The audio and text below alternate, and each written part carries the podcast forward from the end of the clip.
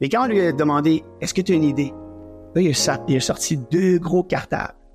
OK? Puis il commence à l'ouvrir. Il commence à ouvrir une carte qui avait dessiné à la main de Port-au-Prince, de toutes les zones affectées, avec tous les membres de l'Église, avec tout le nombre de codes.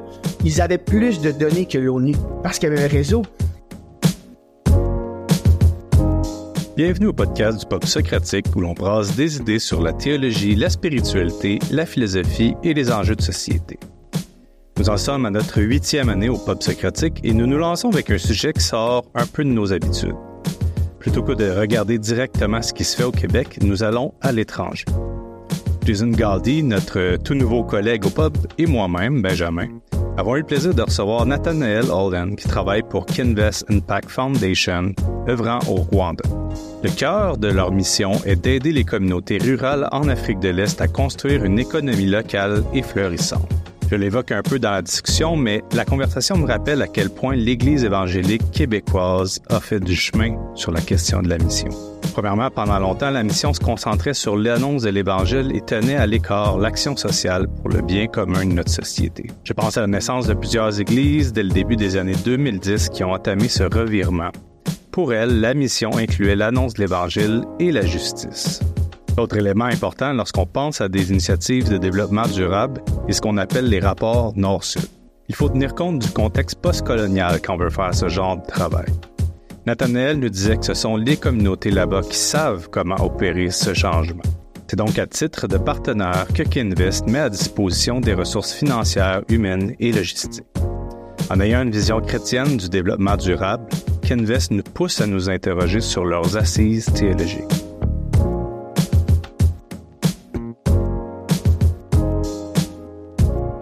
Toutes et à tous, ici Benjamin Gagné et bienvenue à ce premier épisode du Pop Socratique de l'année 2023-2024. Puis en fait, c'est notre dixième, dixième saison. Donc, euh, on, on a l'habitude de réfléchir à des sujets qui ont un impact pour le contexte québécois. Pour lancer l'année, on a décidé de faire ça un peu différemment, puis on va explorer ce qu'un organisme chrétien fait ailleurs, sur un autre continent. Pour ça, je suis en compagnie de Jason Gaudy de P2C, et avec Nat, euh, Nathanael Holland de Kinvest Impact Foundation qui met en œuvre en Afrique, plus particulièrement au Rwanda. Donc, euh, bonjour à vous deux. Bonjour Benjamin. Alors, euh, tout d'abord, Nathanael, j'aimerais te demander ce que Bonaventure prévoit faire un album 10e anniversaire en 2023. Wow, peut-être, peut-être. un petit album acoustique, ce serait le fun. Bon, c'est parfait. Il y a des fans, c'est sûr. Un show serait le fun. Ah, ça un show incroyable. secret quelque part, c'est le fun. Ouais, je pense que c'est ça qu'on aimerait faire? Partez une newsletter. Ceux qui s'abonnent à Kinvest, la newsletter de Kinvest, vous allez pouvoir entendre peut-être parler de Bonaventure. Yes. Alors, euh, Nathanaël, euh, peut-être tu peux, euh, pour commencer, un peu nous présenter qu'est-ce que c'est Kinvest Impact et qu'est-ce, quelle est sa mission? OK. Euh, donc, Kinvest, Kinvest Impact, euh, ou Kinvest Impact, mais Kinvest Impact, c'est une startup. On, on a été fondé en, en début 2020, juste avant la pandémie. Donc, euh, quand on, encore avait, on avait encore plein d'énergie et d'enthousiasme. Mais euh, comme toute startup, il faut avoir toute cette énergie enthousiasme pour, pour durer la, la- pour te rendre jusqu'à vraiment à, à la fin. On était vraiment une, une équipe dynamique et vraiment variée. Une équipe qui venait du côté finance, banque, business, mais aussi il y en a qui venaient du côté missionnaire, humanitaire, euh, qui travaillent en international développement. Et vraiment, on s'est regroupés euh, au lieu d'un atelier. On s'est dit, est-ce qu'on peut réinventer euh, le développement durable? Euh, et donc, on avait toute la même question et on est tout venu à la question que en grande, marché, en grande partie, beaucoup de, des initiatives dans le développement humanitaire, des fois même en mission, euh, ils sont bien lancés avec des bonnes, c'est des, des bonnes intentions, même avec un budget, avec une équipe. Mais après un an, deux ans, trois ans, quatre ans, c'est les choses finissent des fois par pas avoir les fonds nécessaires pour rester Mhm. durables. Et donc, on a vraiment commencé avec une mission à long terme. On se dit, comment est-ce qu'on peut dynamiser les économies rurales en Afrique de Mhm. l'Est? Et c'était ça la question qu'on avait. Euh, je ne sais pas si vous avez visité l'Afrique de l'Est ou si vous êtes déjà allé en Afrique, mais c'est très, très, très varié. Il y a, il y a plus de 50 euh, pays différents, 54 pays. Et vraiment, on voit la croissance urbaine versus rurale. C'est un contraste énorme. Mm. Les villes comme Nairobi, Kigali, Cape Town, Lagos sont en Mm. croissance. Euh, tu arrives là-bas, puis tu dirais les rues sont des fois plus propres que ceux de Montréal. Mm. Et ils ont le 4G partout, tout le monde se promène avec les téléphones, il y a des chars électriques, il y a des motos électriques. Ouais, ouais, ouais. C'est vraiment euh, un futur excitant. Hmm. Mais maintenant, 80% de la population vit encore dans les zones rurales. Et les zones rurales, les dernières 20 ans, n'ont pas vu la même croissance. N'ont pas Hmm. vu la même, le même investissement en infrastructure, euh, eau potable, électricité, l'accès à l'électricité. Et donc, qu'est-ce qu'on voit vraiment, c'est une, vraiment un contraste extrême entre ceux qui vivent dans, des, dans les zones ruraux et ceux qui vivent dans les zones urbaines. Et euh, si c'est le côté européen, nord-américain, nous, on voit toujours la fin de ce- cette crise avec les, les- les la, la migration économique. C'est, il y a beaucoup de gens qui, en, qui veulent plus, qui ont plus d'opportunités dans leur Oui. petit village. Ils veulent aller dans les villes. Là, il n'y a pas d'opportunités dans les villes, donc je dois aller en Europe. Puis là, tu arrives en Europe et il n'y a, pas autant d'opportunités. Donc, c'est ce désir et cette motivation, nous, ça nous fascinait. Et donc, à. Kinvest, on s'est dit, dans les zones rurales en Afrique de l'Est, qui ont tellement un grand besoin, on y retrouve des gens qui sont inspirants. Des gens et des leaders qui, si on leur donnerait l'opportunité, si on leur donnerait les ressources, pourraient complètement catalyser leurs économies, leurs communautés, leurs églises. Et c'est là vraiment qu'on s'est dit, comment est-ce qu'on peut faire ça? Et donc, notre mission, c'était de dynamiser les, les économies rurales et on a identifié qu'il y avait deux ressources euh, qu'il fallait euh, investir. Donc, un, c'était les gens. Il fallait travailler et identifier ces leaders catalytiques. Il fallait travailler avec les leaders locaux, qui ça fait des, des dizaines d'années qui œuvrent déjà pour le développement de la communauté. Mhm. Il fallait travailler avec les églises locaux, qui sont une source de, de- de support pour leur communauté. Et de Mm. les rassembler ensemble et se dire, OK, à- à- il faudra avoir, comment pourrons-nous co-créer une nouvelle vision pour ce futur? Donc, on, on investit dans l'infrastructure, l'eau potable, euh, le, le transport, euh, l'Internet euh, et l'infrastructure du marché. Et on investit aussi dans les gens, où on a un programme de leadership development, où on équipe les, des- des, les futurs leaders de les communautés. Et on, on a un programme d'appui, de coaching et de mentorat pour les aider avec l'appui qu'on a apporté à transformer leur futur. Hmm. Puis, euh, par curiosité, ou un peu pour te faire connaître à nos auditeurs, tu sais, toi, dans ton parcours, qu'est-ce qui t'a amené à travailler ou à, et vers le développement durable, mais finalement d'atterrir un peu dans, dans de, de co-créer Kinvest? Là? Donc, ceux qui connaissent Bonaventure vont connaître la tune Our Excuse. Et même dans mon temps de Bonaventure, j'avais un, un côté de moi qui était qui avait une passion pour social justice? C'est de dire euh, qu'est-ce qu'on peut faire? C'est, c'est quoi nos excuses? C'est on Mm. vit dans la Watt, mais qu'est-ce qu'on peut vraiment faire pour une différence? Et je me suis questionné et, et il y a, je venais juste de finir l'université et dans ce temps-là, j'avais pas beaucoup d'options. Mm. C'est soit tu deviens un missionnaire, si tu veux aller travailler Ouais. autrement, Mhm. mais j'avais pas mon bac en théologie, puis j'étais pas vraiment le profil typique de missionnaire. Euh, et donc, je n'étais pas nécessairement dans la mission. Euh, et, et donc, il fallait que je trouve ma place un peu. Et c'est vraiment en 2010 que tout a changé pour moi. Euh. Donc, je, je, il y a le séisme en Haïti me donnait un, un désir intense d'aller aider. Mm. Et ça m'avait jamais arrivé autant que ça. Dans ce temps-là, j'enseignais en tant que professeur au secondaire, une école à Magog. Et Mm. tout à coup, le séisme arrive sur les nouvelles. Et je me dis, il faut que j'aille. Donc, je suis allé Mm. parler à mon, prof- à, à mon directeur et il me donner le temps off. Il dit, si tu veux aller aider Haïti, vas-y, tu peux partir. Bon. Puis j'ai acheté mon propre billet. J'ai fait une fausse carte de la Croix-Rouge. Mm. Euh, et avec une petite équipe, on a préparé tous les, les, les, les, les, choses qu'on aurait besoin pour une, une mission de un mois pour aller aider. Et là-bas, j'ai connecté des missionnaires et ma vie a été transformée. J'ai été, OK. j'ai- et j'ai vraiment été aussi euh, humbled Et- parce que je crois qu'à travers mon premier processus, c'est j'avais tellement de bonnes intentions. Et Et- toutes mes idées ont jamais réussi. Et- Mais quand j'ai ré- réalisé vraiment en Haïti, au fur de ma, ma, ma, ma carrière, je, je suis allé de Haïti au Tchad, en Centrafrique, aux Philippines, au Congo, au Rwanda. toujours avec. euh, et de plus en plus, j'ai appris que en arrivant dans ces communautés en crise, si je pouvais venir autour d'eux et leur poser la question, qu'est-ce qu'on devrait faire? Au lieu d'arriver et de dire, c'est ça qu'on devrait faire. Mm. La, la, la, la- l'impact était totalement différent. Ah oui. Et donc, euh, vraiment, pour moi, qu'est-ce qui m'a rendu ici où est-ce que je suis maintenant aujourd'hui? C'est après six ans de, de, de, de crise humanitaire où j'ai travaillé en tant que technicien humanitaire. J'arrivais, j'aidais dans les, des systèmes euh, dans les, la reconstruction, dans l'eau potable. Euh, je me voyais un peu comme un, un lifeguard sur une rivière. Et à chaque jour, tu arrives et tu peux sortir les gens en crise et tu les aides, tu sauves des vies. Et tu peux célébrer ça à chaque jour. Mais le lendemain matin, tu as encore du monde dans la rivière. Puis ça change pas. Mm. Et je me suis posé la question, est-ce qu'on peut construire un pont? Peut-être? Comme ça, les gens Mhm. vont pas tomber. Ouais. Est-ce qu'on peut euh, faire des formations de natation? Est-ce. C'est quoi le problème systémique plus haut de la rivière Ouais. qui, sont, qui est la cause de tous ces problèmes qu'on fait face au jour au jour?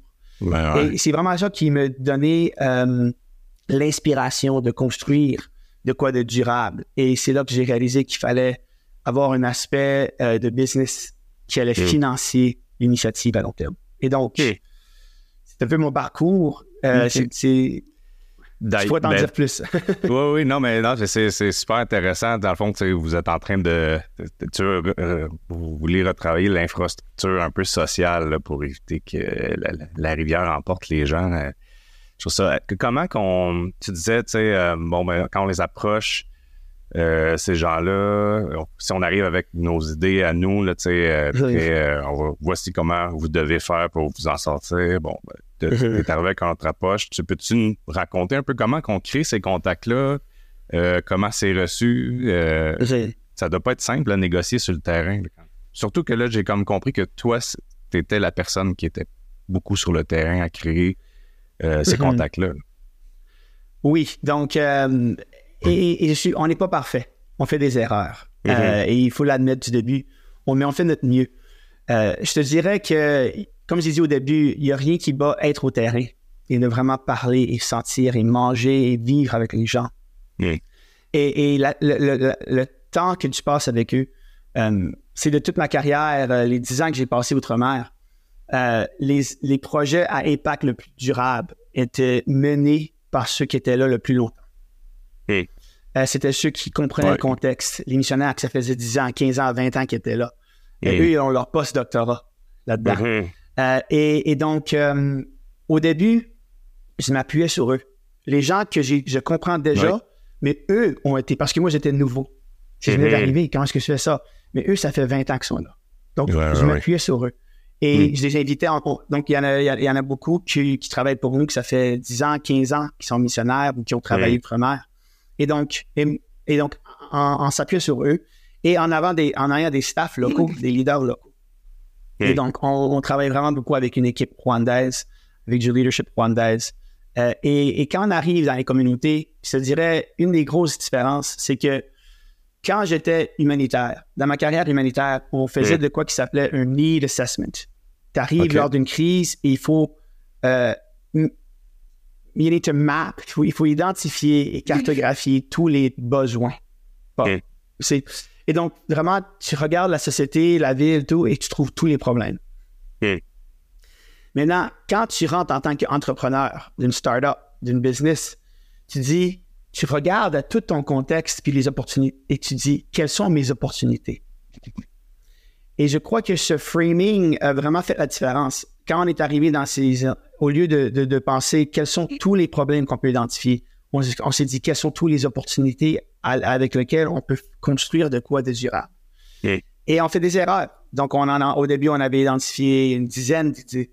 Et maintenant, on s'est vraiment focusé sur les, les- les- les trois choses plus transformatrices Mhm. pour les économies et, et- et ceux qui ont besoin de le moins d'investissement possible pour avoir Ouais. le plus d'impact.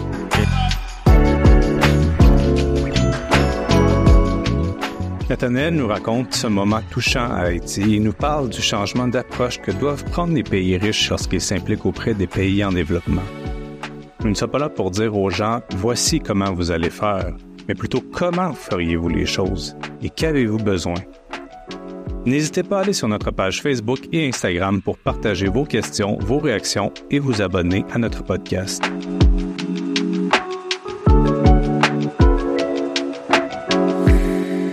Il y a une, une- une histoire qui, qui me frappe beaucoup. Une petite anecdote. Euh. Donc, en arrivant en Haïti, avec mon, ma fausse carte des Croix-Rouges pour mon équipe, on avait levé environ 5000 dollars. Donc, on avait assez de nourriture pour un mois. Comme ça, on n'allait pas être une- un fardeau sur la population. Et on avait 5000 dollars pour les aider. Et notre plan, c'était d'acheter des bouteilles d'eau et les distribuer. Parce que c'est ça Ouais. qu'on fait quand il y a une crise. Et donc, on arrive, on avait tout. Puis il y avait quelqu'un dans mon équipe qui avait la sagesse de nous dire, avant de leur donner notre plan, il faudrait qu'on leur pose la question, est-ce que vous avez un plan? Oui. Et donc, on s'est assis, on était arrivé, hein, que se rendre à Port-au-Prince, c'était difficile. Puis Ah là, le oui. premier meeting, tout le pasteur avec son, son équipe de diacres, de leadership, moi avec mon Oui. équipe de bénévoles québécois, on était là, si on aimerait vous aider, euh, avez-vous une idée? Oui. Et au début, lui, s'apprêtait qu'on allait lui donner une présentation. Il allait, il allait avoir euh, l'humilité de. Et vraiment, il était en besoin. Donc, il allait prendre peu importe le besoin qu'on lui offrait, il allait le prendre. Ben oui. Si on lui donnait Mhm. 5 000 de bouteille d'eau, il dit merci beaucoup. Mais quand on lui a demandé est-ce que tu as une idée, là, il a, sa- il a sorti deux gros cartables. OK? Puis il commence à l'ouvrir. Wow. Il commence à ouvrir une carte qu'il avait dessinée à la main de Port-au-Prince, de toutes les zones affectées, avec tous les membres de l'Église, avec tout le nombre de codes. Ils avaient plus de données que l'ONU.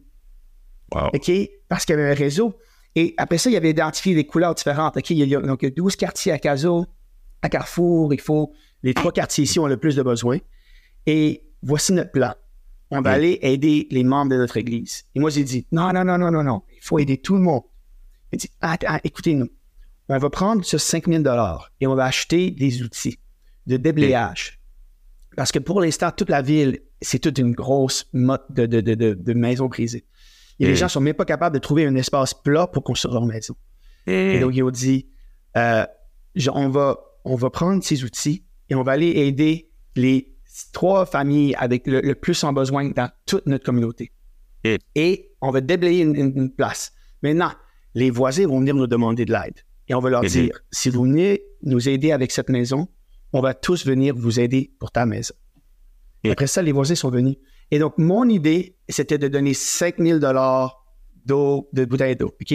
Mm. Son idée, c'était de créer un mouvement de déblayage communautaire inspiré par l'œuvre qu'on a faite et le soutien qu'on a fait pour une famille chrétienne. Et à la fin, on était plus de 150 bénévoles à se propager à travers le quartier dévasté en s'entraidant. C'est, j'ai des, Wow. C'était la plus belle chose que j'ai jamais vue de ma vie. Puis Wow. c'était pas mon idée. Mm. Mais j'ai eu la chance de participer. Ouais, c'est Ben, vraiment beau de voir ben, euh, la, la- la façon dont vous êtes venu pour faire du bien aux besoins très concrets, mais aussi à travers la sagesse de ce pasteur-là, de, de dire il y a un contexte plus grand, puis on va avoir une plus grande contribution si on, on prend cette façon-là de, de contribuer, puis pour mettre au défi les gens de, de, de contribuer, mais aussi de, de changer leur approche, de, de simplement donner, mais il y a aussi de dire on va aussi encourager les gens à changer un peu leur façon de voir les choses, puis euh, euh, s'attaquer un peu euh, d'une façon positive au, euh, au système qui peuvent garder les gens dans le besoin euh, euh, comme Mm. ça. Là. Oui. Puis, ben, en même temps, tu, tu soulèves. J'avance un peu dans mes questions, mais ça, c'est plus naturel. Mais déjà, tu, ce que tu racontes, c'est euh, l'implication des églises euh, locales. C'est très, très, c'est très, très fort.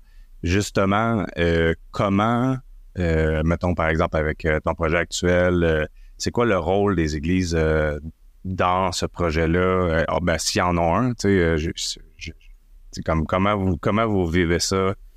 Non, c'est une très bonne question. Euh, et, et je crois que, ben, mon expérience, l'Église locale a un rôle à jouer. Euh, et, et si tu reviens à l'histoire que, que j'ai, c'est que l'Église locale, l'œuvre qui s'est passée à Port-au-Prince avec les 150 bénévoles, mais il y avait seulement peut-être 50 qui étaient chrétiens de l'Église. Et donc, euh, l'Église, donc, notre approche présentement, c'est vraiment de comment unifier la communauté envers une vision commune pour la croissance de leur communauté. Mm. Et donc, pour faire ça, au tout début, on doit aller rencontrer. La première étape, c'est de rencontrer les leaders locaux. Ouais. C'est qui les leaders de- des entreprises? Parce que si tu t'en vas seulement vers un leader et tu crées la tension de leader, tu fais seulement créer du conflit. Et donc, on s'en va et on, on s'en va rencontrer tout le leadership euh, de cette communauté, le les leaders gouvernementaux, euh, de business, euh, mais aussi les leaders des églises. Et on, les- on Ouais. les invite tous. Euh, des fois, vraiment, notre, nous, notre, notre, notre, notre, euh, notre vision, et, et- et c'est ça un peu qu'on essaie d'inspirer, c'est, c'est l'unité.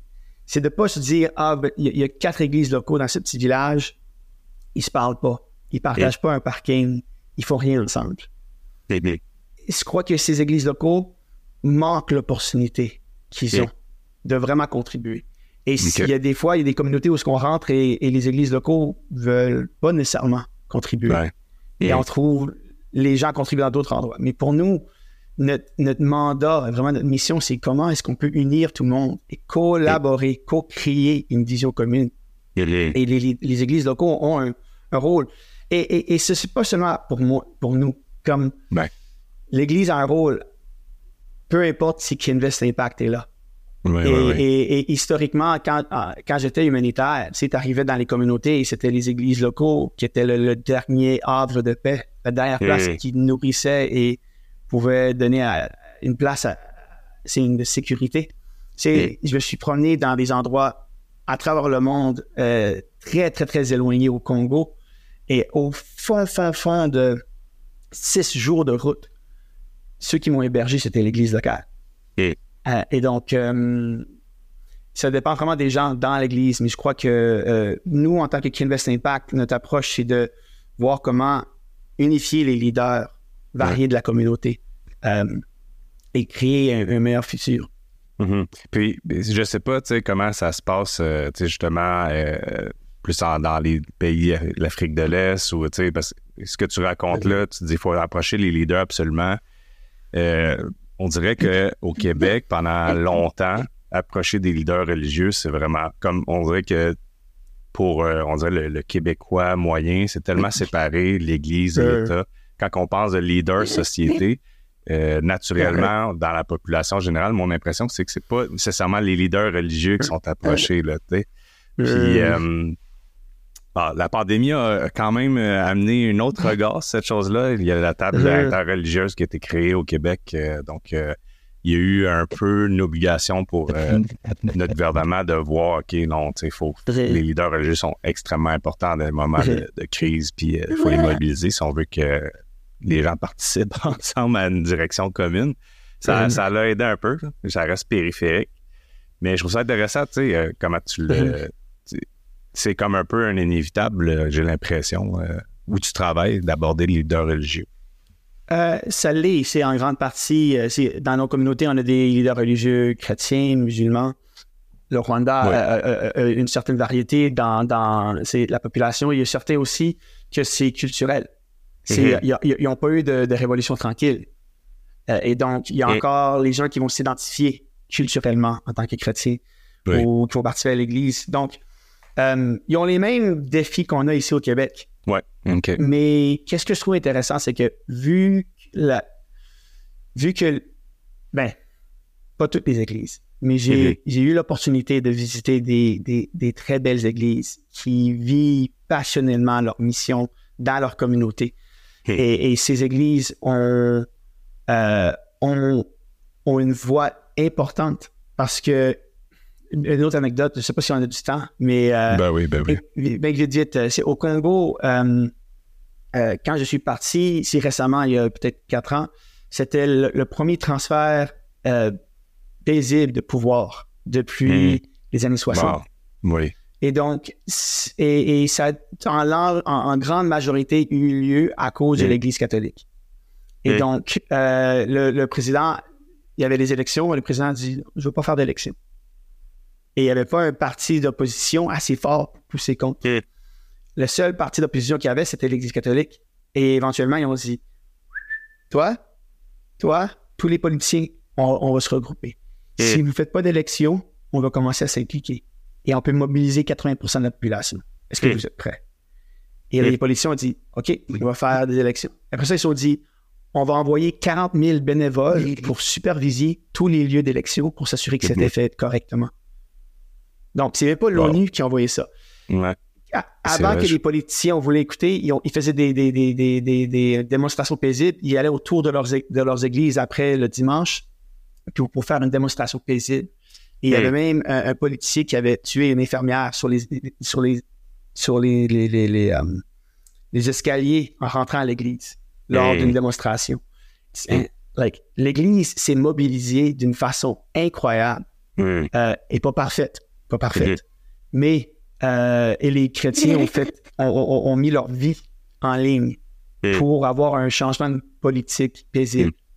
Wow. Euh, et donc, euh, il y en a vraiment des, des, des, des bonnes, il y en a des mauvaises aussi. Oui, oui, c'est ça, effectivement. C'est sûr. Mais c'est, intéressant. En fait, ça fait du bien aussi d'entendre des fois les bonnes parce qu'on connaît les mauvaises. Ouais, puis c'est important. C'est, une mobilisation très importante quand tu y penses, changer quand même la direction d'un pays. Puis ça, même pour toi au niveau local, euh, rural, euh, la stabilité du pays euh, très, affecte énormément le développement même de ce que chaque petite ville, va- village va, va vivre, j'imagine. La pauvreté, euh, ta richesse, euh, c'est l'indicateur le plus important pour savoir si tu veux survivre une crise ou pas. Ouais. Euh, et on l'a vu durant la pandémie, les pays riches Mm. s'en sont sortis Ouais. et les pays pauvres, non. Mm. Euh, on parle à long terme l'impact dans la population. donc, c'est pour ça qu'en en grande partie, on parle de... Il y a beaucoup de problèmes dans le monde. Le changement climatique, il y a beaucoup de choses qui se passent. Et je ne peux pas tout changer. Je me sens tellement petit dans tout ça. Mhm. Mais je sais que si je peux faire une différence dans la vie d'un million de, de personnes en Afrique rurale, les plus pauvres, ça va changer une génération. Ça va vraiment faire à long terme un gros changement. Et donc, euh, et, et- et ces gens vont être plus adaptés, plus riches et plus capables de combattre le changement climatique dans leur pays. Il y a. euh, ben, écoute, Jason, euh, je, te, je, te, je te lance la balle maintenant, mais toi, tu t'impliques euh, vraiment avec Power to Change comme organisation, mais aussi avec Transform Québec. Bon, il y a des initiatives un peu comme ça qui sont. ben, vous faites venir aussi différentes, différentes bannières, différents leaders à travers votre organisation pour un peu montrer. Il a un côté euh, chrétien ou en tout cas vous voulez valoriser l'excellence en termes de leadership. Puis euh, moi je me demandais euh, comment comment fait ça? Qu'il y a des choses qui se ressemblent. Je vois des parallèles un peu dans ce que vous faites. C'est sûr peut-être une initiative plus directe avec Kinvest, mais reste que je vois des parallèles. Il y a un- une volonté de travailler avec dans une direction commune avec la société plus large, plus large que juste l'Église, plus large juste que le que la communauté chrétienne, mais pourtant, c'est quand même une vision chrétienne qui est derrière. Puis je serais curieux de t'entendre un peu, tu comment on fait, euh, c'est quoi des assises un peu, euh, soit théologiques ou chrétiennes derrière ce genre de, collaboration-là? Oui, puis c'est intéressant de voir euh, les besoins qui sont là. C'est ça que j'aime beaucoup avec Kinvest, de voir qu'est-ce que Nat est en train de faire, les projets comme ça, parce que ça vient connecter euh, la justice sociale. Je trouve que c'est vraiment une extension naturelle de notre foi. Euh, Mm. Des fois, on peut être quand même assez euh, distrait par notre façon de de vivre l'Église et de se concentrer Mm. sur notre façon de venir ensemble et les détails autour de ça. Mais euh, quand je regarde euh, Jésus, justement, il avait un cœur pour prendre soin de ses disciples. Il avait aussi un cœur de prendre soin de monsieur, madame, tout le monde euh, qui croyait qu'il était le Messie ou pas. Il était prêt à leur faire du bien dans leurs plus grands besoins qu'ils ressentaient à ce moment-là. Et donc, je, vois ces deux choses-là dans, juste l'exemple que, Jésus était dans sa façon de vivre son ministère. Puis euh, au niveau théologique, il y a quand même d'autres invitations que je vois aussi au- dans, dans la Bible ou Mm. dans la compréhension des, euh, des, des lettres de la Bible et des histoires comme ça. on a une, invitation tout de suite au début de la Bible à, utiliser notre leadership, mm-hmm. à, appliquer notre intelligence, notre créativité pour le bénéfice de toute la création. Puis c'est un mandat qu'on reçoit dans les premiers chapitres de Genèse, de se multiplier, de prendre soin ensemble de la terre. Euh, on est demandé de nommer des animaux, qui est en fait un signe de responsabilité. On est demandé de mm-hmm. prendre soin de l'un et de l'autre, de développer la terre, pas juste pour soi, mais aussi dans une perspective de la collectivité. Euh, donc, euh, des fois, dans notre perspective chrétienne, on va mettre l'emphase sur les gens, mais c'est vraiment aussi la création dans son ensemble qui était euh, l'objectif de Dieu. c'est pour ça, dans Colossiens 1.20, on a le verset qui dit Dieu a voulu par Christ tout réconcilier avec lui-même, aussi bien ce qui est sur la terre que ce qui est dans le ciel. Donc, cette idée-là que toute la création soupire après, c'est parce que l'idée d'une collectivité, d'un ensemble est déjà là dès le départ euh, de la Bible. Je vois aussi une autre invitation euh, qui est beaucoup plus concrète. Dans le livre des Proverbes, on a une invitation de vivre et de poursuivre une vie de sagesse. Puis quand on regarde le mot hébreu pour sagesse, rarement, le terme désigne le savoir-faire ou l'habileté de vraiment faire quelque chose. Et le mot arma est connecté avec euh, le, tâche ou les, les, artisans du temple qui étaient habiles de leurs mains, qui a reçu une sagesse et habiles de leurs mains pour créer les outils et pour bâtir le temple. Donc, c'est pas juste de bien comprendre les choses, de, parler de notre foi, mais c'est aussi de faire avec sagesse et ce, ce qui vient toucher un peu toute la question du leadership. Comment pratiquement parlant, dans ma vie, dans mes circonstances, dans les enjeux de société, est-ce que j'applique ma sagesse, est-ce que j'applique ma compréhension des choses pour faire du bien, pas juste pour les gens de mon cercle les gens qui me ressemblent, mais pour toute la création, incluant la, terre même, mais pas juste les gens non plus. Là. Euh, donc, comment est-ce que ça peut avoir un impact sur ça? je vois aussi un, une autre invitation, euh, ça c'est plus un exemple du Nouveau Testament, où ce qu'on était invité en tant que croyant d'être un peuple, d'être un collectif, ou comme mentionné en Éphésiens 4, d'être un corps bien coordonné et solidement uni. Donc, tantôt, euh, a été mentionné justement le besoin d'unité entre les églises locales pour vraiment avoir un plus grand impact dans les besoins et les enjeux qui vivent. Je crois vraiment que c'est un appel aussi pour nous euh, d'être un corps bien coordonné, solidement uni, pour qu'on puisse refléter les valeurs, le message, l'amour, la grâce, l'intention de notre Créateur, de pas juste faire des choses pour soi, pas juste être concentré sur notre propre nombril en petits groupes éparpillés, mais de penser euh, et de s'attendre à de plus grandes choses qu'on peut imaginer individuellement. C'est au même point que Jésus a dit en Jean 14, celui qui croit en moi, fera aussi les œuvres que je fais et il en fera même de plus grandes parce que je vais vers mon Père. Puis j'essaie de unpack ce verset-là encore pour mm-hmm. voir qu'est-ce que ça veut dire, mais je crois que vraiment dans une collectivité de, désir d'impact, euh, ça peut être vraiment, vraiment positif, plus grand que qu'est-ce que Jésus a, réussi à faire dans ses trois ans de ministère. L'Église ensemble, bien coordonnée, solidement unie, peut avoir tout un impact. Puis, il y a une histoire que j'aime bien dans Genèse 11. Euh, c'est pas souvent une histoire qu'on veut utiliser dans un contexte comme ça, mais c'est l'histoire de Babel. Euh, quand on le lit avec une emphase différente, c'est intéressant de voir qu'est-ce qui se passe. Euh, souvent, on veut l'utiliser pour expliquer d'une façon très pragmatique pourquoi c'est un défi pour des gens comme des anglophones d'apprendre le français, parce que c'est de là qu'ils viennent toutes les, les langues. Mais quand on regarde le contexte, Dieu, dans sa réaction à ces circonstances-là, avoue quelque chose de super important qui me donne encore l'espoir en termes de collaboration. Au début, on voit que les humains, euh, ils ont un peu un double affront à Dieu par leur leadership mal dirigé. Euh, ils disent, faisons-nous un nom. Donc, ils sont en train de se glorifier soi-même afin de ne pas être dispersés sur toute la surface, surface de la Terre. Donc, ils voulaient se faire un nom pour eux et ils voulaient ne pas non plus écouter l'appel que Dieu avait pour eux de, de justement se disperser puis prendre soin de toute la terre. Donc, euh, ça ne marchait pas et c'était vraiment un affront concret à, à deux niveaux contre Dieu.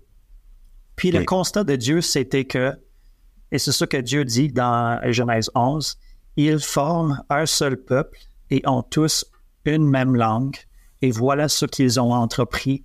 Maintenant, rien ne les retiendra de faire tout ce qu'ils ont projeté. Donc, dans cette histoire-là, ça me dit que si notre leadership, si nos projets, nos aspirations vont dans la même direction que les intentions de notre créateur pour la création, ensemble, on peut avoir un impact inimaginable. Donc, c'est notre appel d'être à l'écoute des intentions de Dieu, notre créateur, de chercher à avancer ensemble en obéissance, comme un corps ou des églises ou des organismes bien coordonnés et solidement unis. Euh, et ça va avoir un bénéfice positif pour toute la création. Oui. Jason, non, merci d'ajouter quelque chose. Euh, le verset de Babel, c'est quelque chose qui me, qui me tracassait il y a longtemps parce que oui, ils faisaient les choses pour eux-mêmes, mais il y a, dans, quand ça dit Wow, ils sont, unis avec une langue, il n'y a rien qui peut les empêcher. Il y a une force dans l'humanité euh, qui peut être bien ou mal. Et, donc, il a fallu qu'on confuse les langues. Mais des milliers d'années plus tard, le Saint-Esprit a réunifié les langues. Pas que les gens parlaient la même langue, mais les gens pouvaient maintenant comprendre la même langue. et donc, le Saint-Esprit. Donc, j'ai toujours trouvé qu'on we're missing, like, wow, le, ce mouvement du Pentecost était un peu pour moi l'autre parenthèse de Babel. Et donc, si on continue avec le même verset qui dit Wow, regarde ces gens unis par le Saint-Esprit, il n'y a rien qui pourrait les empêcher mm-hmm. maintenant. Mais on n'est pas unis. Non. Donc, définitivement, l'unité, c'est pas pour rien que c'est un grand défi parce que justement, mm. si on était unis, euh, ça serait incroyable. Qu'est-ce qu'on pourrait accomplir? Puis il y a plein de plein de facteurs qui contribuent à ça. Mais euh, mm. justement, c'est un piège de, se penser que en, en, petit groupe, on peut accomplir quelque chose qui, qui va être correct. Oui, mais ce que je veux qu'on réalise, c'est qu'il peut y avoir tellement plus aussi. Euh, mm. Donc, euh, essayons de, justement faire ce travail difficile de, de collaborer parce que ça vaut la peine. Mm. Ben, écoutez, vous les deux, vous nommez euh, un paquet de choses euh, tellement, tellement bonnes et saines. je pense à, on a fait du chemin comme Église. Juste dire qu'on peut avoir cette discussion-là. je repense à juste l'Église avant 2010, mm-hmm. tu disais, là, mais et comme on dirait avant ça, il y avait euh, le repli, tu sais, ne pas se disperser. Ça ressemble euh, un peu, euh, on est la communauté des personnes sauvées, puis tu sais, nous, il faut pas évangéliser, mais comme on revient ensemble, c'est un safe space, l'Église, surtout pour nous. chaque, chaque Église, un peu plus sa, dénomination, le combat un peu des, dénominations plutôt que de la collaboration. Euh, même la présence de la justice sociale dans l'Église, moi je pense au Québec, là, mais écoute, euh, c'était euh, assez marginal, ou, en tout cas dans le côté pas assumé, ça veut pas dire que les gens s'aidaient pas ou s'entraideraient pas, puis il n'y avait pas des gens qui avaient des besoins qui arrivaient à l'Église qui ne recevaient pas d'aide, au contraire, ils en recevaient. Mais d'être assumé dans une, on dit, dans un élan de foi, dans quelque chose de comme central à, la mission même de l'Église, ça c'est toutes des nouvelles choses qui ont apparu depuis euh, quelques temps, je trouve, euh, dans, nos, dans nos réflexions sur l'Église, sur la place du chrétien dans la société. Puis, euh, euh Nathanaël, vous avez probablement un, un, angle chrétien, vous autres, sur la mission, sur le site web, j'ai traduit ce qui est écrit, là, mais la solidarité entre tous les individus motive notre investissement stratégique dans les communautés afin de générer une valeur durable pour les villages ruraux. Ces valeurs découlent de notre croyance en l'interconnexion de tous les êtres humains profondément ancrés dans notre foi chrétienne. Qu'est-ce que, que c'est exactement cette interconnexion de tous les êtres humains? Qu'est-ce que, puis en quoi la foi chrétienne a, soutient cette euh, croyance-là? Euh, c'est une bonne question. Et donc, c'est, euh, je ne sais pas si vous vous rappelez, c'est de l'Église avant 2010, comme tu disais, euh, il y avait Are you a Christian band or are you Christians in a band? C'est parce que tu n'étais pas assez chrétien. Et donc, euh, au début, est-ce qu'on est une organisation chrétienne ou est-ce qu'on est des chrétiens dans une organisation? Et, je te dirais que c'est la deuxième qui est qui plus. Donc, on n'est pas plein de personnes variées qui, qui veulent, comme, non, on est des chrétiens qui ont une mission commune. Pour nous, la mission commune qui nous a unifiés, c'était Jean 10, 10. C'est que la vie en abondance. Et donc, c'est vraiment ça notre vision. C'est que les gens, peu importe ta couleur, ta race, euh, tes croyances, le, désir de Dieu, c'est que les que de Jésus, c'est que les gens ont la vie, les gens ont la vie et la vie en abondance. Et, et quand on a beaucoup de richesses, des fois, on, on, pense qu'on est déjà là. Euh, mais, mais cette vision de vie spirituelle, émotionnelle, relationnelle, économique, abondante, c'est la vision qui nous unit. Et nous, on croit que cette vérité ou ce, désir, c'est la même pour Elon Musk que ça l'est pour euh, les, soudeurs dans un petit village rural. Et donc, c'est pas une abondance, euh, on n'est pas euh, prosperity, on est plus l'idée que, que quand on pense à la vie que Dieu veut dans ma vie, dans la vie de mon travail, la vie de les gens avec qui je travaille, c'est une vie abondante. Et c'est une vie pleine. Et donc, c'est ça pour nous le focus de ce qu'on fait. Dans, dans, tout ce qu'on fait. L'autre chose aussi, c'est on croit dans l'image, que tout le monde écrit dans l'image de Dieu. Donc, il y a une dignité euh, vraiment importante au début. C'est euh, des fois, il y, a une, il, y a, le pouvoir peut être euh, non balancé. Si on voit l'histoire, l'histoire du Québec avec l'Église, c'est le pouvoir qui a fait en sorte que la rébellion est arrivée. C'était mm-hmm. pas le message de Christ. Ils ont dit, vous avez abusé notre confiance, vous avez abusé le pouvoir. Et donc, pour nous, on a réalisé que ben, Jésus, son message, c'est inversé. Les premiers vont être les derniers, les derniers. Donc, c'est pas. Donc, l'idée qu'on est tous créés dans l'image de Dieu et que la, fraternité commune fait en sorte que je, je, n'arrive pas avec un pouvoir qui, qui n'est pas dû, mais vraiment, j'arrive avec une humilité et j'arrive pour te rendre. Euh, c'est une opportunité qui va te dignifier euh, et va te, nous, nous, créer vraiment plus, plus d'unité. Euh, et donc, je, vous dirais, c'est, c'est un peu ça notre motivation, la vie en abondance, que tout le monde est créé dans l'image de Dieu et que on est beaucoup de chrétiens qui travaillent dans cette, cette organisation. Et peu importe qui tu es, on ne travaille pas seulement avec des chrétiens ou notre objectif, mm-hmm. c'est pas seulement de faire ça, c'est vraiment de voir la mission de base de Dieu. Euh, c'est la abondance et de, vraiment respecter. Et donc, kinship, notre nom kinvest, vient un peu du mot anglais kinship. Et donc, quand on voit les autour de nous en tant qu'une communauté, euh, une communion fraternelle euh, qui nous permet d'avoir un respect et une unité avec eux. Mm. ben, tu soulèves d'excellentes réflexions sur la question du pouvoir, justement. Je trouve ça beau en même temps parce que il y a potentiellement dans l'Église chrétienne cette, cette existence-là, ou même ce, commandement-là. Il y a même Marc 1045 qui dit euh, les rois, les, tyrans dominent, etc. Il n'en sera pas de même parmi vous. Donc, il y, a, déjà une espèce de, d'horizontalité qui s'installe dans le leadership que, que, Jésus installe auprès de ses, euh, de ses disciples qui le suivent. Puis il y a même un élan de soumission, en fait. C'est carrément, c'est même euh, presque pas juste l'horizontalité, c'est d'apprendre à, servir, euh, se servir les uns les autres. Puis je vois ça un peu, au fond, c'est un peu ça, je vois l'Église, ça prend ces raisons-là derrière pour arriver à faire, on dirait, ce que, ce que vous voulez faire. Puis garder cette, cette espèce d'essence-là.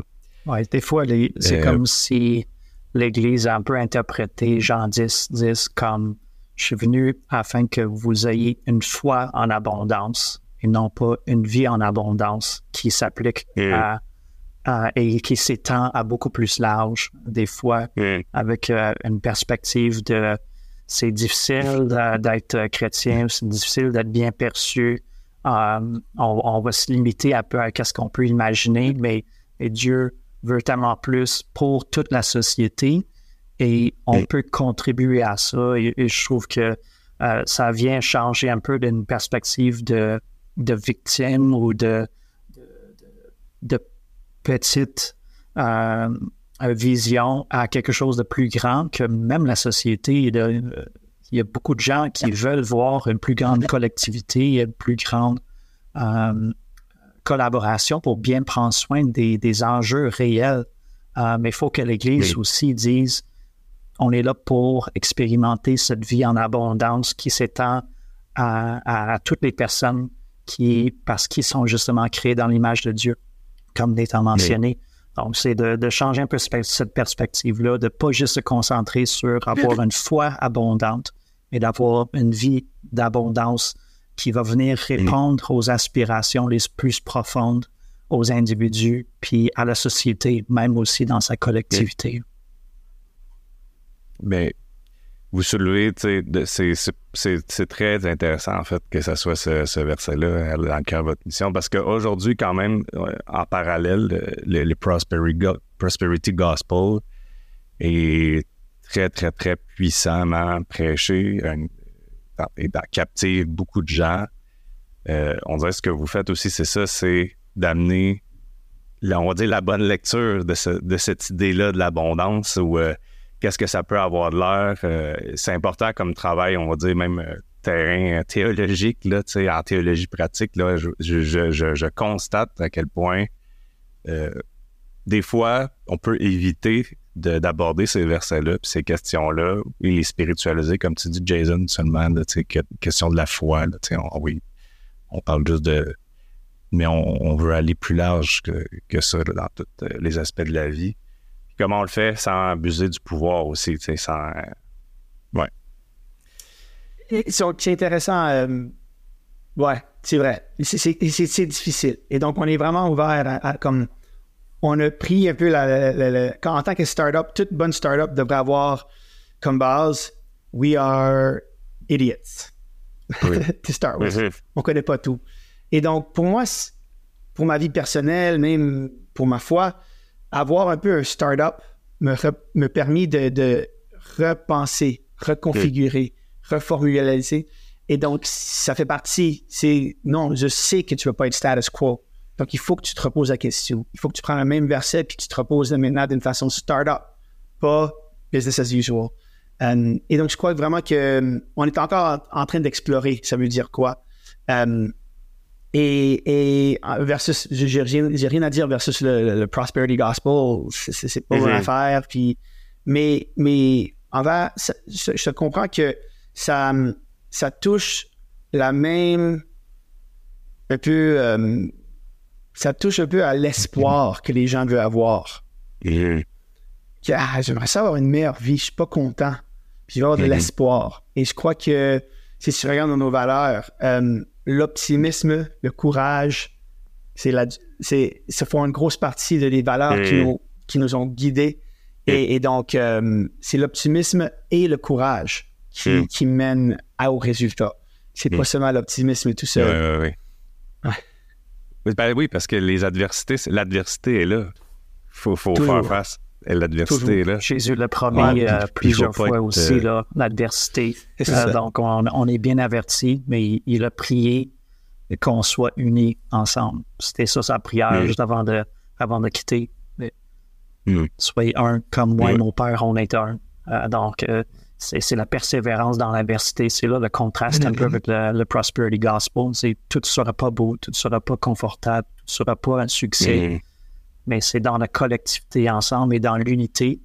Ça va être difficile, mais c'est ça que la, plus grande impact pour les autres va être vécu. Et c'est ça qui va donner gloire à Dieu et non pas à une personne ou euh, une organisation. Euh, ça va être quelque chose qui est bon pour l'ensemble de la création. Et là, on retrouve justement le même esprit de collaboration et de euh, collectivité comme dans le début, comme ça a été toujours souhaité par Dieu en Genèse. C'est un peu le, contraste que je ferais un peu avec euh, des fois cette compréhension de c'est quoi l'abondance et euh, l'évangile. Hmm. Hmm.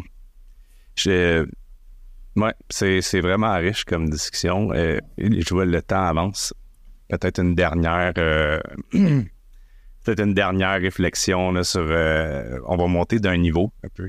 vous avez vu un peu, je l'avais vous l'avez tout lu un peu la question, mais cet été, pendant le, pendant le. J'ai fait une série d'été avec mon collègue euh, Jean-Christophe Jasmin sur euh, un livre qui était intitulé The Enchantment of Mammon How Capitalism Became the Religion of Modernity. Puis euh, j'ai trouvé ça extrêmement intéressant parce que Jason, c'est plus un chrétien à droite. pas Jason, excuse-moi. Jean-Christophe, c'est un, chrétien plus à droite. Puis moi, j'étais un peu plus à gauche en, termes économiques et aussi un peu sur les valeurs. on est, bon, on, s'entend super bien, mais on n'est vraiment pas dans la même, euh, dans la même visée, on va dire ça de même. Puis euh, ce livre-là nous a un peu, les deux, vraiment challengés parce que c'est une perspective historique, c'est une perspective théologique, euh, ils sont dans l'histoire même de, l'économie politique. Puis ça nous a vraiment mis ça nous a vraiment un peu comme mind blow. Là. On a été vraiment les yeux ouverts, puis ça nous a changé.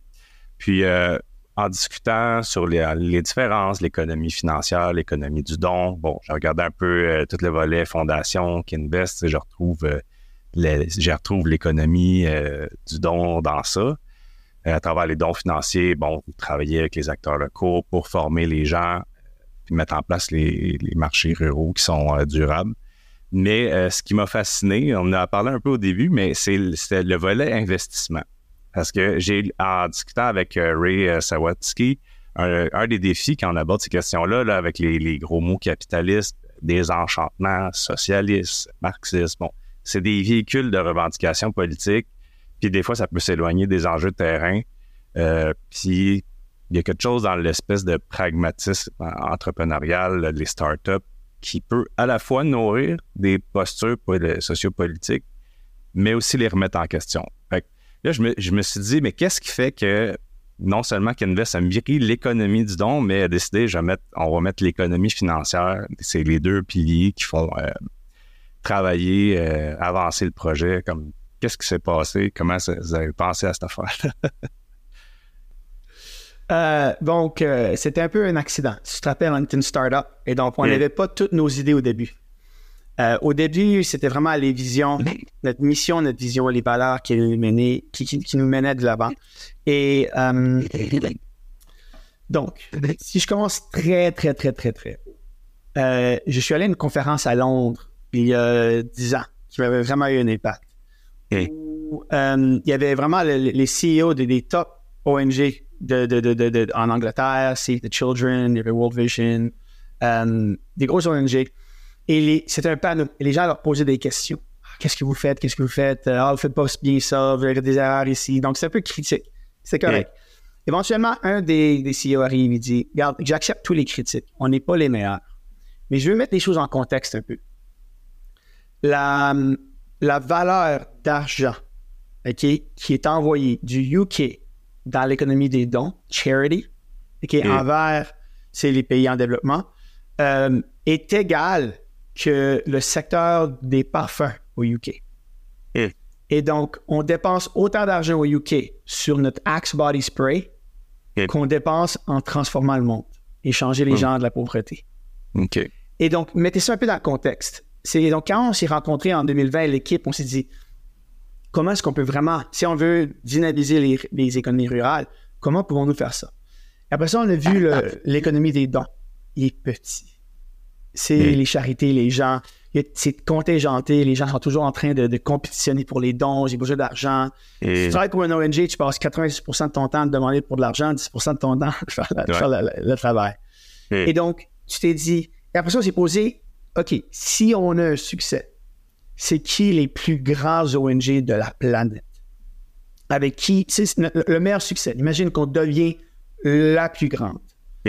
Là, c'est World Vision. World Vision euh, a eu un, comme un roulement d'affaires d'environ euh, de 3 milliards en 2022 environ. C'est, donc, c'est quand même une grosse ONG. Ben c'est la, une des seules dans les milliards. Il y en a peut-être un autre qui a un milliard, Save the Children, il y a MSF, Médecins sans frontières. Euh, c'est, c'est pas énorme. Mais il y a combien de compagnies qui valent des milliards, des milliards par année? Aux États-Unis tout seul, il y en a des milliers. Et donc, si on s'est dit, OK, on veut avoir un impact transforme, qui va transformer le monde, mm. ben, il faut avoir un moteur assez grand pour te pousser. Et the economic engine of charity is too small. Mm. we need the economic engine of the capital markets, des, des marchés Ouais. capitaux Oui. qui vont nous permettre d'aller. Mais l'Afrique rurale n'est pas investible. Tu peux pas aller Non. sur ton Wealth Simple. Ah, Non, non. laisse-moi ça. investir dans la communauté de Nyagashanga. Et ah, bon placement. Oui. Tu sais, il n'y a, pas de- il y a pas ça. Et donc, un peu, on s'est dit, réalisé que on n'est pas là, on- n'est pas encore là. Mais c'est vers cette direction qu'on veut aller. Et donc, quand on a commencé, on a réalisé qu'il fallait incuber. Et pour l'instant, la, la- la- la meilleure structure pour supporter une, les- les- la pop- une population rurale en Afrique de l'Est, c'est une charité. C'est présentement ça. Et donc, en se lançant là-dedans, on réalisait qu'il fallait avoir une structure d'économie de, dons.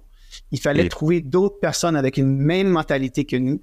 Il fallait un peu les, les the, the series investors. C'est les, les- les premiers angel donors, angel donor Mhm. investors pour nous lancer là-dedans. Et, mais on avait toujours l'objectif de, on va incuber cette idée. On va identifier les, les aspects de l'économie qui ont besoin de plus d'investissement, qui, ont- qui vont avoir le plus d'impact pour éventuellement, quand un projet est mature et prêt pour l'investissement, là, on peut l'apporter dans les marchés capitaux mondiales, canadiennes, Et- avoir accès à un financement beaucoup plus grand et- pour avoir l'impact qu'on veut. Et- Et donc, on est vraiment un écosystème. Et donc, l'ONG, nous, en tant que Kinvest Impact Foundation, et moi, je suis, moi, je suis euh, là pour le bien-être de la communauté, comme Et- ma pri- priorité numéro un. Mais je suis en collaboration avec eux pour trouver les meilleures idées qui vont devenir l'engin économique pour cette communauté. Et éventuellement, on va starter le moteur, puis le moteur va tourner. Et donc, je vous dirais, on est une charité qui ne veut pas toujours être une charité. On est une organisation qui ne veut pas, dans 20 ans, encore être là, dans le même Et- contexte. On est en train de construire une fusée qui va nous, Ouais, qui va nous rendre loin. Mm. Et, et pour faire ça, maintenant, il va toujours avoir une, une- une partie de la population qui vont avoir besoin d'un support avec l'économie des dons. Ouais. Et donc, je crois qu'il y a un rôle à long terme pour l'économie des charités, des dons là-dedans. Il va y avoir des gens qui sont pas capables, incapables, ou il y, a, des gens qui veulent juste, ça prend plus longtemps. Il y a certains villages qui vont prendre cinq ans, à- pas deux ans pour se rendre. Ou est-ce que Mm. c'est investissable? Ouais, ouais, Il y ouais. a certains projets. Et donc, dans cette communauté, il faut que. Et donc, et moi, mon mandat, c'est vraiment, en tant que, que, que charité, c'est de dire ma passion, ma vision, c'est le, je vois le futur dans 10 ans où cette communauté va être. Mais pour l'instant, mon objectif, c'est vraiment le bien-être de ce village qui, et les, les habitants de ce village. Et en moyenne, les gens dans ce village vivent avec euh, un dollar, euh, un dollar cinquante par jour. Euh, et donc, c'est vraiment des gens dans l'extrême euh, de la pauvreté. Yeah. Euh, et donc, il y a un besoin d'un équilibre. Mais moi, je- ma croyance, et je vous dirais, le secret de Kinvest, c'est qu'on le sait qu'ils vont pas toujours être là. Ouais. Qu'ils vont développer, ils vont s'améliorer, Mhm. ils vont trouver la Mhm. solution. Et on veut être le partenaire de choix pour eux. On va dire, on, on a cru en toi Ouais, long. ouais, ouais. il y a longtemps avant que les restes ont cru en toi. Mhm. On est vraiment ton partenaire de choix. J'aime beaucoup le, la perspective que, justement, on s'est posé des questions. Comment est-ce qu'on va être capable de bien servir les gens au lieu de se positionner premièrement sur la question de l'argent? C'est une question de gestion pour avoir des résultats et non pas Mm. Euh, que c'est l'argent qui décide. C'est l'argent devient un- une façon de servir pour les objectifs et c'est pas l'argent qui devient euh, celui qui, qui décide tout ou qui devient le dieu là-dedans. Parce que Et- je pense une, une chose qui, qui peut nous challenger tous, peu importe si on est euh, propriétaire d'une entreprise ou si on est euh, employeur ou euh, employé ou peu importe si on reçoit euh, de l'argent du gouvernement euh, pour différents besoins. C'est notre perspective face à l'argent. Est-ce qu'on se pose la question, qu'est-ce que je fais avec mon argent? Ou on se pose la question, on ferait quoi avec l'argent que Dieu nous donne? Puis ça Mhm. nous rentre dans une position d'humilité et de regarder autrui au lieu de dire comment ça va me servir?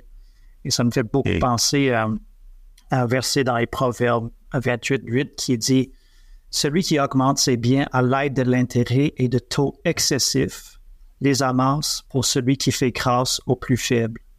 Donc, c'est une question de gestion et non pas juste de montant. C'est une question de perspective et d'humilité là-dedans qui fait dire, quand on se pose la question, comment est-ce que je gère les ressources que Dieu m'a confiées, on est beaucoup plus dans une perspective de, je veux que ça puisse servir et que ça pas ça va pas juste servir moi. Oui, j'ai mes propres besoins et c'est normal d'avoir les besoins pour qu'invest et tout, mais le but ultime, c'est que les gens puissent se développer, sortir, euh, être appuyés dans leurs besoins comme ça et non pas pour servir nous, qu'on ait une belle organisation. C'est la question de l'impact et de la, position de cœur dans tout ça. Euh, en terminant, est-ce que vous êtes. Ah, excusez, Nathaniel, oui. Non, non, non, je pense en terminant aussi. Euh, donc, investimpact.com. Euh, oui, il nous faut de l'argent pour arriver où ce qu'on veut. Mais il faut aussi des emails. Il faut des gens qui sont intéressés, mm-hmm. avec une ouverture d'esprit, qui veulent apprendre. Et donc, euh, si il y a des gens qui veulent s'abonner à notre email, c'est la meilleure façon euh, de commencer à savoir qu'est-ce qu'on fait. Euh, s'il y a des fans de Bonaventure qui veulent un, charity fundraiser, moi et Jenny, on, est prêt à, faire un charity fundraiser pour Kinvest oh, si, si, y a assez d'intérêt. On peut avoir un petit event.